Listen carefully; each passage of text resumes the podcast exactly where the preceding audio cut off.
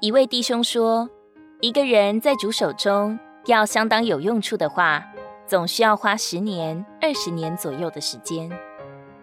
我们如果要在他手中有用处，就得花一点功夫照顾自己的身体，不能马虎。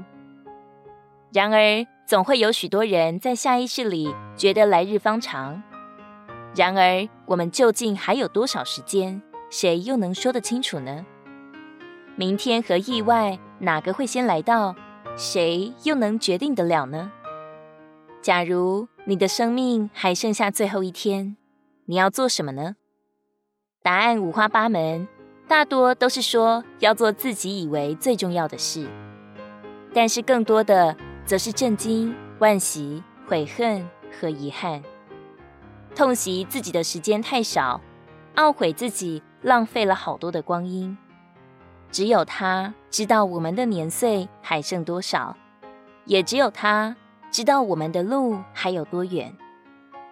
任何年龄段的人献给主，他都同样宝爱。只是生命长大成熟，毕竟需要够多的时间，所以我们都要向主求健康的身体，求够多够用的年日，好在有生之年或他回来之前，走完所命定给自己的道路。然而，我们总不能一面愿他多给时间，一面又随意浪费光阴，肆意糟蹋自己的身体，放纵没有节制。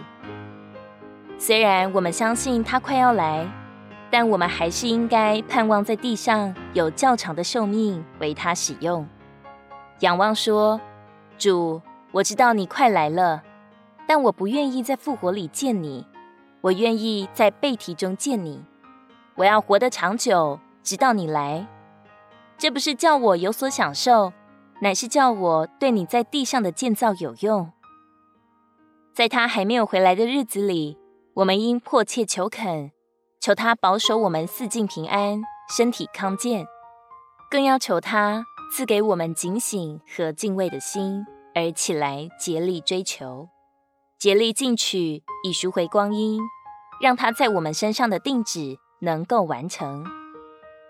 传道书十二章一节，你趁着年幼衰败的日子尚未来到，就是你所说我毫无乐趣的那些年日未曾临近之先，当纪念造你的主。